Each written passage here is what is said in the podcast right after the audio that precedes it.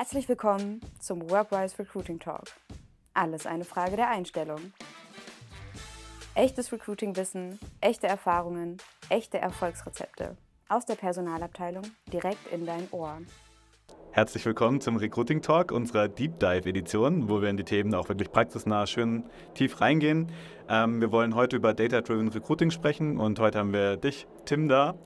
Ähm, zur Vorstellung, ich ähm, habe gesehen, du bist Speaker, du bist Dozent, du bezeichnest dich als Recruiting-Nerd, du hast einen Podcast mit den HR Data Dudes, bist Buchautor, hast 10.000 Follower knapp bei LinkedIn und sitzt bei Indeed so an der Datenquelle zum Thema Employer Insights und Talent Intelligence. Also ich glaube, bessere Daten kriegt man im deutschen Markt nicht, wie wenn man bei Indeed sitzt.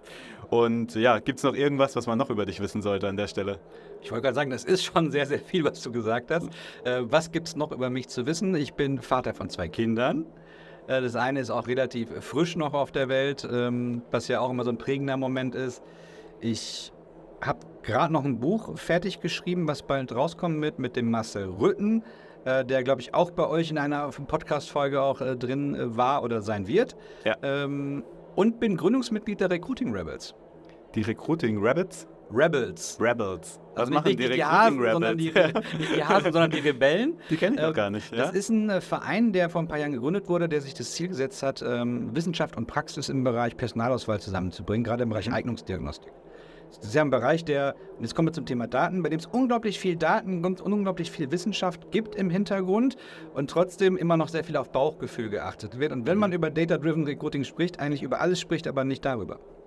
Okay, da muss mir jetzt auch ein bisschen helfen, was du mit Eignungsdiagnostik genau meinst. Also was, was schaut ihr euch da an, oder? Also erstmal Eignungsdiagnostik ja. ist, heißt ja erstmal, dass wir ein, ein, Ziel haben, also eine Eignung, die wir uns anschauen. Mhm. Also kann jemand äh, Tischler sein, kann jemand Schreiner sein oder wie auch immer. Mhm und die, die sämtliche Form von Auswahl, die dazu führt, herauszufinden, ob die Person das kann.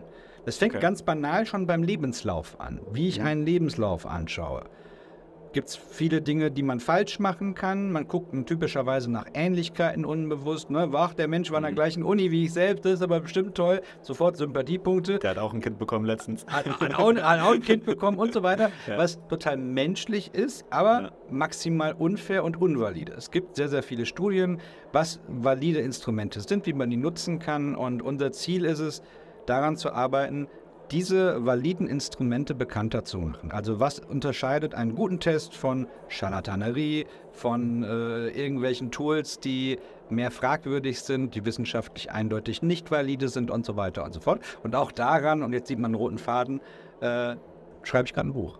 Ja, okay.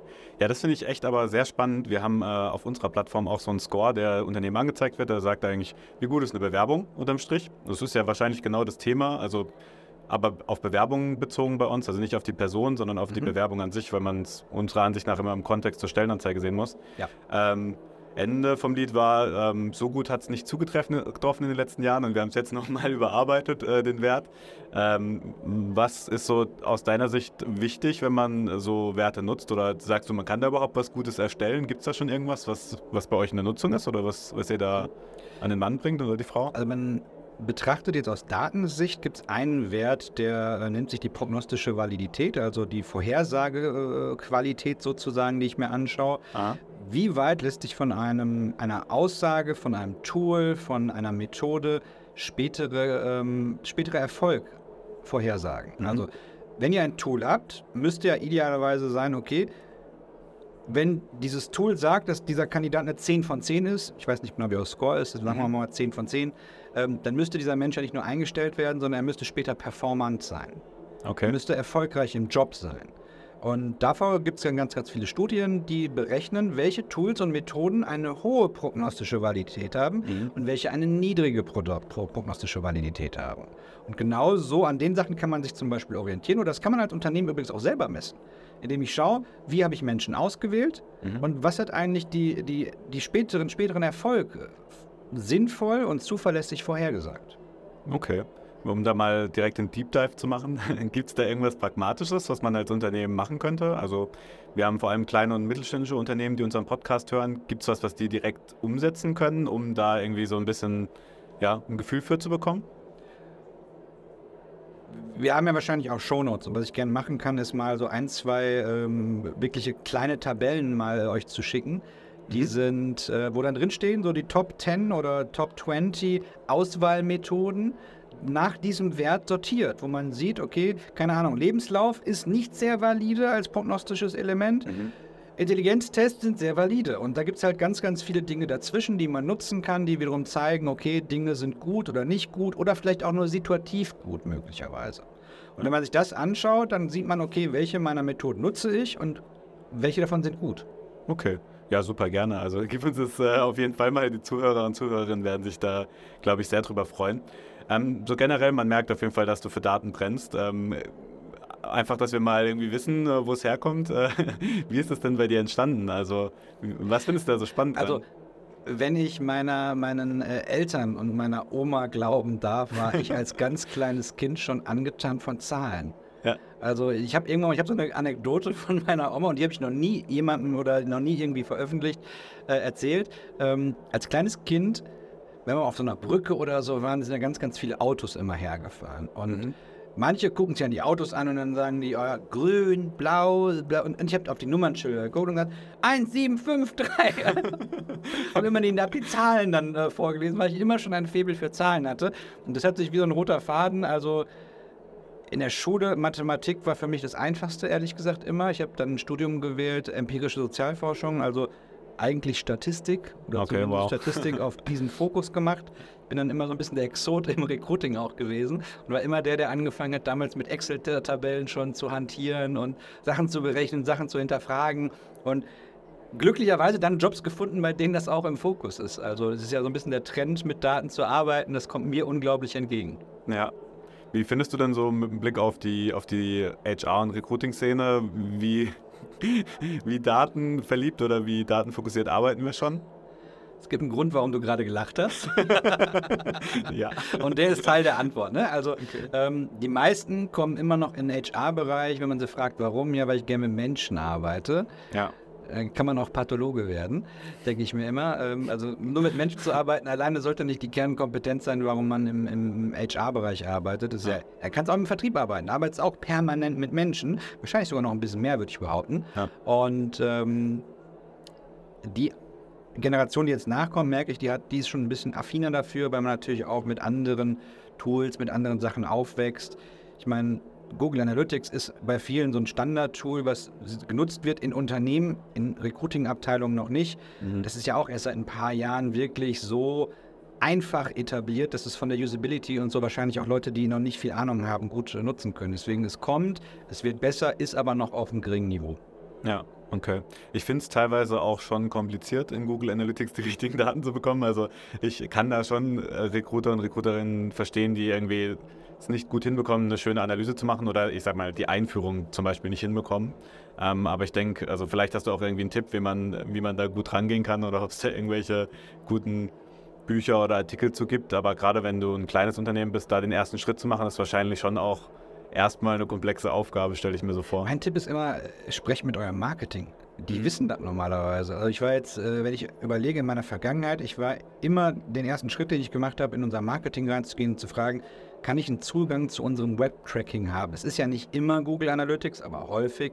Und die haben das ja immer schon. Lustigerweise früher immer die erste Reaktion war, ja warum denn? Du bist doch im HR-Bereich, was willst du denn damit machen? Ja. Und ich so, ja genau deswegen muss ich es ja haben, ne? weil, weil ich im HR-Bereich bin und weil wir viele, viele tausende Euro für Bewerbungen ausgeben und nicht wissen, wo die herkommen. Ja.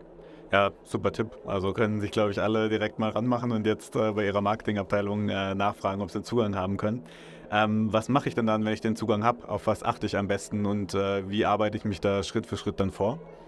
Also wenn wir jetzt bei Google Analytics exemplarisch bleiben, ja. ähm, ist für mich immer so ein bisschen der erste Punkt zu schauen, okay, welche Daten habe ich denn da drin? Also mhm. ist, ohne jetzt zu tief reinzugehen, man kann zusätzlich zu Google Analytics noch Tracking-Links beispielsweise einbauen, die von manchen, bei manchen auch schon existieren. Wenn ich diese Tracking-Links habe, dann kann ich relativ gut sehen, über welche Kanäle kommen die Menschen auf meine Stellenanzeigen eigentlich drauf. Mhm. Also kommen die jetzt über über Indeed, über andere Kanäle da drauf, kommen sie über Social Media Posts oder was weiß ich was. Und das hilft natürlich schon mal eine erste Tendenz zu kriegen, ist mein Geld gut investiert. Wenn ich einem Anbieter, egal wem, 90 Prozent meines Geldes gebe, aber nur 5% der Menschen über diesen Kanal dran, dahin kommen, dann würde ich das mal hinterfragen wollen. Und das ist ein erster Punkt, den man sich anschauen könnte. Mhm. Der zweite ist der, ähm, der Verhaltensfluss. Also man kann den Nutzerfluss sich anschauen. Das heißt übersetzt, ich schaue mir an, was sind die typischen Kontaktpunkte auf der Karriereseite beispielsweise, die Menschen haben. Mhm. Äh, man denkt sich ja immer, wenn man eine Karriereseite baut, das sind die ganzen Dinge, die jemand konsumieren sollte. Und wenn wir irgendwas Tolles haben, Klassiker, so die Benefits-Seite, ja. die aber nur 5% der Nutzer wiederum anschauen, dann kannst du davon ausgehen, dass die meisten Menschen gar nicht wissen, was man für tolle Benefits hat. Mhm. Also muss man es prominenter machen. Das weiß man nur, wenn man diesen Nutzerfluss oder Verhaltensfluss sich anschauen kann. Ja, super spannend. Ich meine, dann kann man ja sogar in die Stellenanzeige auch reingehen, ähm, kann sich wahrscheinlich Absprungraten angucken. Ähm, ja, ich denke, äh, brauchen wir auf jeden Fall mehr, kann man so unterschreiben. Ähm, denkst du, dass da in der Branche nicht nur ein Wissens, ähm, ja, sag ich mal, ähm, Lack ist, also dass da irgendwie was fehlt, sondern auch Zeitmangel oft ein Thema ist? Oder gibt es sogar irgendwie andere äh, Gründe, die du schon erlebt hast, so in Gesprächen mit anderen, wo du sagst, hey, da ist halt einfach eine Challenge, äh, die oft irgendwie im Weg steht? Was die Hörerinnen jetzt nicht mitbekommen haben, ich habe tief ein, eingeatmet, was meistens ein Zeichen dafür ist, jetzt könnte die Antwort etwas länger werden. Ja, mach gerne. Ähm, was daran es ist schon, es ist ein komplexes Thema, muss man sagen. Mhm. Ähm, ich glaube, einer der wichtigen Punkte dabei ist, dass wir uns im HR-Bereich in einem Veränderungszyklus gerade befinden. Über viele, Jahre, viele Jahrzehnte war HR eine sehr administrative Funktion. Und wenn Menschen darauf konditioniert wurden und auch eingestellt wurden, nach ihren Skills primär Dinge abzuarbeiten, primär administrativ zu arbeiten, dann ist es auch ehrlich gesagt ein bisschen viel zu viel verlangt. Jetzt macht mal eben Google Analytics, werdet, werdet data-driven, fangt an mit KI euch auseinanderzusetzen und sonst irgendwie was. Deswegen ist es gar nicht so einfach, das immer zu sagen. Ja, ich sage das natürlich immer, weil ich habe ich hab ein Zielbild vor Augen, aber man muss die Menschen ja irgendwie mitnehmen und auch schauen, was ist der jeweilige Status. Deswegen ähm, glaube ich, man, das hängt sehr von der jeweiligen Generation oder der jeweiligen Person ab, was die mhm. Punkte sind. Bei manchen Menschen ist es einfach unglaublich viel Überwindung, überhaupt mit sowas zu starten. Manche haben auch das Gefühl, sie können in ihrem Bereich wenig bewegen, was meistens wiederum ein Problem ist, weil sie keine Daten haben, mit denen sie etwas bewegen können. Das ist dann mhm. halt so ein, so ein, äh, so ein Teufelskreis, in dem man sich bewegt. Man hat das Gefühl, man wird nicht gehört im HR-Bereich innerhalb des Unternehmens. Man hat das Gefühl, man äh, kann nichts, äh, man kann nichts bewegen, weil man hat ja schon tolle Sachen vorgeschlagen und so weiter und so fort. Und deswegen will man da vielleicht nicht nochmals Zeit investieren. Mhm. Das Problem ist aber, dass man damit nicht rauskommt, wenn man nicht anfängt, mit Daten zu arbeiten. Mit Daten zu arbeiten ist aus meiner Sicht der zentrale Faktor, wie HR jetzt habe ich ein bisschen Buzzword, auf den Driver Seat kommt. Mhm. Die, man spricht ja immer davon, dass die HRler nicht so am, am, am Tisch der Großen mit sind, der Entscheider mitsitzen. Ja, weil sie nicht die Sprache der Großen sprechen. In dem Moment, mhm. wo ich anfange, mit Business Cases zu arbeiten, wo ich zeige, dass äh, es einen vernünftigen Return of Invest gibt beispielsweise, dann habe ich die Möglichkeit, auch auf Augenhöhe mehr, mehr, mehr mich zu bewegen. Aber das ist eine Entwicklung, die kostet Zeit, die kostet ganz, ganz viel Energie selber in meinen letzten Unternehmen auch gemacht und das äh, ist äh, nicht immer vergnügungssteuerpflichtig, muss ich sagen. ähm, aber es verändert sehr, sehr viel. Gutes Wort. Vergnügungssteuerpflichtig.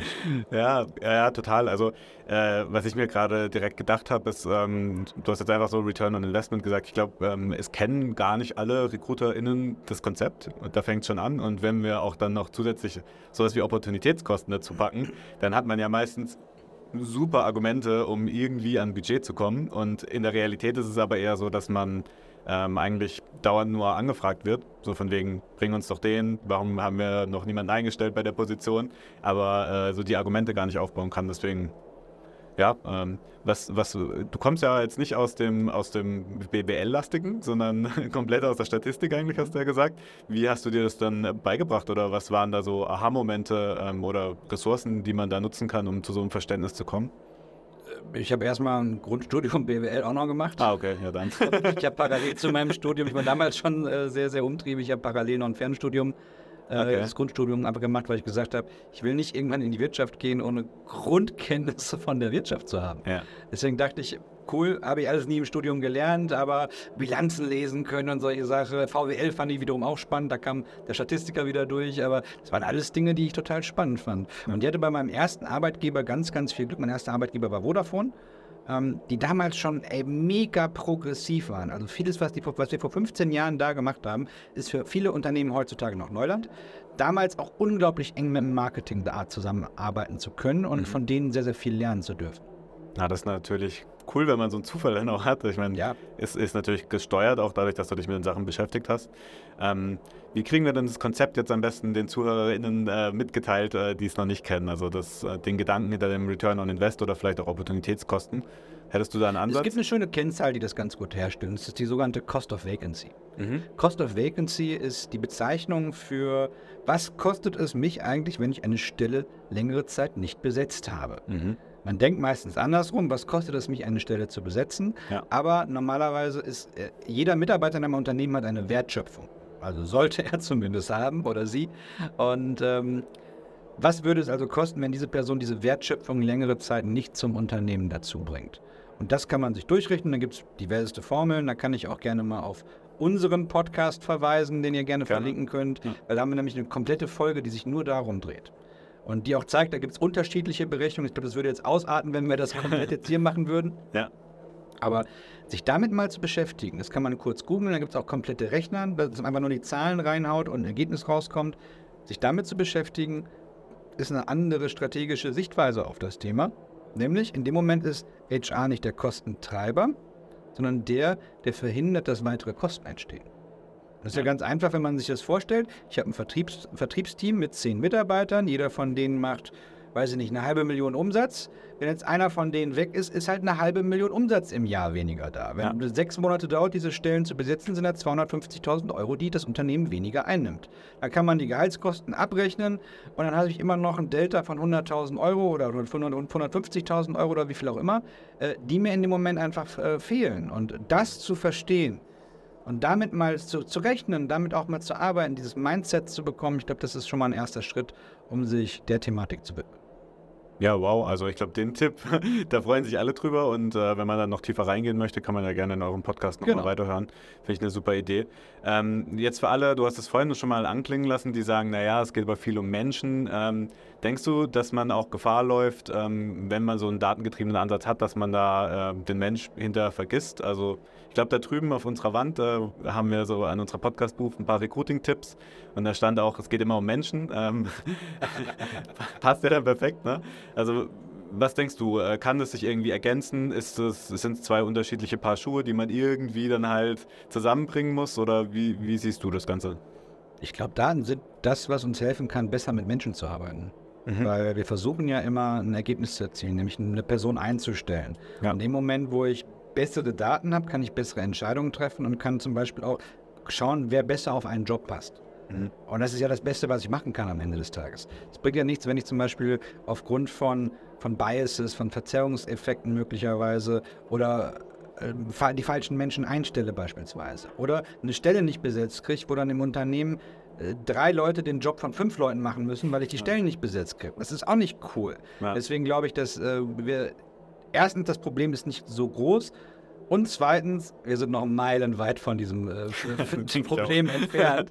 Weil wir, die, wenn wir uns so eine Skala anschauen und zwei Extreme, sind wir uns gerade halt im, im, einen Extrem.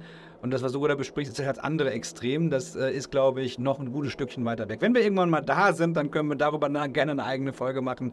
Aber ich glaube, das wird noch ein paar Jahre dauern. Okay, alles klar.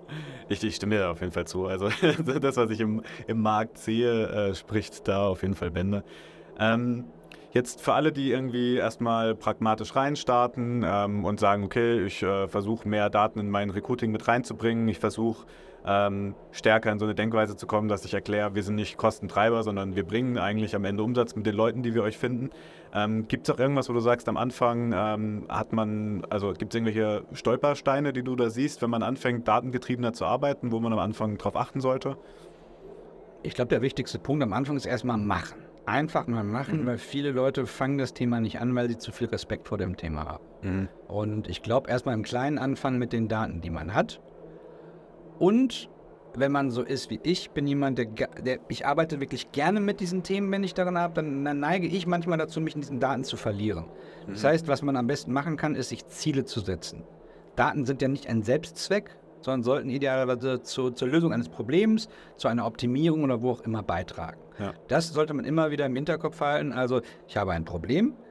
Dieses Problem basiert auf x verschiedenen Bausteinen und äh, davon kann ich dann eine gewisse Anzahl mit Zahlen belegen. Dann sollte ich immer wieder daran denken, diese Zahlen erhebe ich jetzt nur. Diese Zahlen haben das Ziel, ein Problem zu lösen.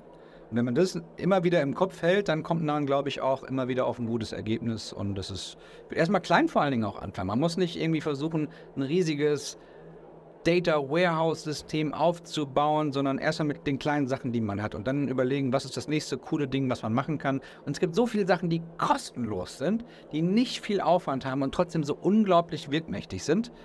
Ähm und wenn ihr wollt, kann ich sogar sagen, was. Ja, gerne, auf jeden Fall. Also ich habe gerade direkt gedacht, okay, irgendwie, also irgendwie sollten sich alle erstmal eine Excel-Tabelle anlegen und irgendwelche Daten reinmachen, aber da ist die Frage, welche Daten? Deswegen sag gerne, ja. Also, also der erste Tipp, wir haben ja gerade schon darüber gesprochen, ja. ein Web-Analyse-Tool sich anzuschauen. Und dann, ja. da kann man, glaube ich, schon sehr, sehr viel mitmachen und es öffnet einem schon mal sehr stark auch die Augen. Der zweite Punkt ist, fragt eure Dienstleister nach Daten. Also alles, was im Online-Bereich ist, hinterlässt Daten. Und jeder Dienstleister, für den ihr Geld ausgebt, sollte euch auch vernünftige Daten zur Verfügung stellen. Machen sie nicht immer standardmäßig, manche auch zähneknirschend. Ähm, aber wenn ihr Geld ausgebt, habt ihr da auch ein Recht zu aus meiner Sicht. Deswegen fordert das ein. Und der dritte Punkt ist, und das ist wirklich total einfach und hat mich damals sehr, sehr stark weitergebracht. Ich habe angefangen, meine Bewerber und Bewerberinnen regelmäßig zu befragen. Mhm. So. Jeder, fast oder fast alle, haben ja irgendeine Form von standardisierter Kommunikation an, an Jobsuchende. Also Eingangsbestätigung, Zusage schreiben, Absage schreiben, bla bla bla bla bla. Ne? Entweder händisch per Mail oder automatisiert über Bewerbermanagementsysteme. Ja. Wenn ich da einfach noch kurz eine kurze Survey ranpacke, mit irgendwie zehn Fragen oder so. Ne, wie hast du den Bewerbungsprozess äh, empfunden? Wie zufrieden warst du mit Geschwindigkeit? Bla bla bla bla bla. Mhm. Ähm, dann hast du plötzlich unglaublich viel wichtige Daten, die dir zeigen, wo ist denn vielleicht auch mal intern das ganze Problem. Plötzlich hast du krasse Argumente, wenn du Dinge ändern möchtest. Und beim, ich habe einmal, ich habe das mehrmals jetzt bei vielen Unternehmen schon eingeführt. Übrigens das erste damals auch Vodafone, also vor 15 Jahren. Und ja, stark, ähm, bei einem Unternehmen, wo ich es eingeführt habe, war eine spannende Situation. Wir haben dann speziell nochmal die Leute angeschaut, die so der Worst Case im Recruiting sind, nämlich diejenigen, die nach einer Vertragszusage abgesagt haben. Das heißt, wir haben als Arbeitgeber die gesamte Zeit investiert. Wir haben Interviews geführt, den Reisekosten erstattet und so weiter und so fort. Die Führungskräfte haben sich Zeit genommen. Man hat vielleicht auch schon anderen Bewerbern abgesagt, weil man hat ja den idealen Kandidaten oder die ideale Kandidatin im Kopf. Schickt den Menschen ein Vertragsangebot und die sagen, also Worst Case, weil maximaler Aufwand und minimaler, äh, minimaler, ähm, ähm, äh, minimales Ergebnis. Und wir haben gefragt, woran liegt das denn, dass diese Zahl noch existiert und warum ist diese hoch gefühlt? Mhm. Geschäftsführung war sich total sicher, ja, wir zahlen zu wenig. Ne? Der Wettbewerb, der zahlt doch viel mehr. Der klang auch total plausibel, muss ich sagen. Ähm, aber ich dachte, ich habe doch Zahlen. Warum gucke ich nicht mal in die Zahlen rein? Und der spannende Punkt ist, das Thema Gehalt war nicht mal in den Top 3 der Antworten. Okay. Und ja. Punkt 1, also der, der größte, war Geschwindigkeit. Wir waren zu langsam. Das heißt, wir hätten vielleicht Millionen von Euros auf dieses Problem geschmissen, mhm. ohne das Problem zu lösen. Jetzt hätte man sagen können, ist ja nicht Recruiting-Budget, kann doch egal sein. Ähm, aber ich denke ja immer unternehmerisch, deswegen, es wäre in dem Moment eine unglaublich schlechte Entscheidung gewesen und hätte das Problem nicht gelöst. Und deswegen bin ich da total begeistert. Das Ganze hat mich 0 Euro gekostet und hat uns nun einige Millionen Euro eingespart. Ja, verrückt. Also, Leute, holt euch äh, ein Umfragetool und baut es in eure Absagemails ja. oder wo auch immer mit rein. Genau. Ja. Ja, klasse, vielen Dank. Ich frage eigentlich nach äh, Tipps, aber du hast schon so viele rausgehauen, dass äh, wir, glaube ich, sehr gut versorgt sind an der Stelle. Sehr gut. Deswegen äh, vielen Dank im Namen der ZuhörerInnen äh, für die ganzen Insights. Und ähm, genau in den Shownotes verlinken wir noch äh, die Tabellen, wo du gemeint hast, und euren Podcast. Und ansonsten vielen Dank und noch einen schönen Tag dir. Danke auch. Das war der Workrise Recruiting Talk. Wenn dir diese Folge gefallen hat, teile sie gerne mit deinen Kollegen oder Kolleginnen und deinem Netzwerk und lass uns eine Bewertung da. Wenn du keine Folge verpassen möchtest, abonniere jetzt unseren Podcast. Bis zum nächsten Mal.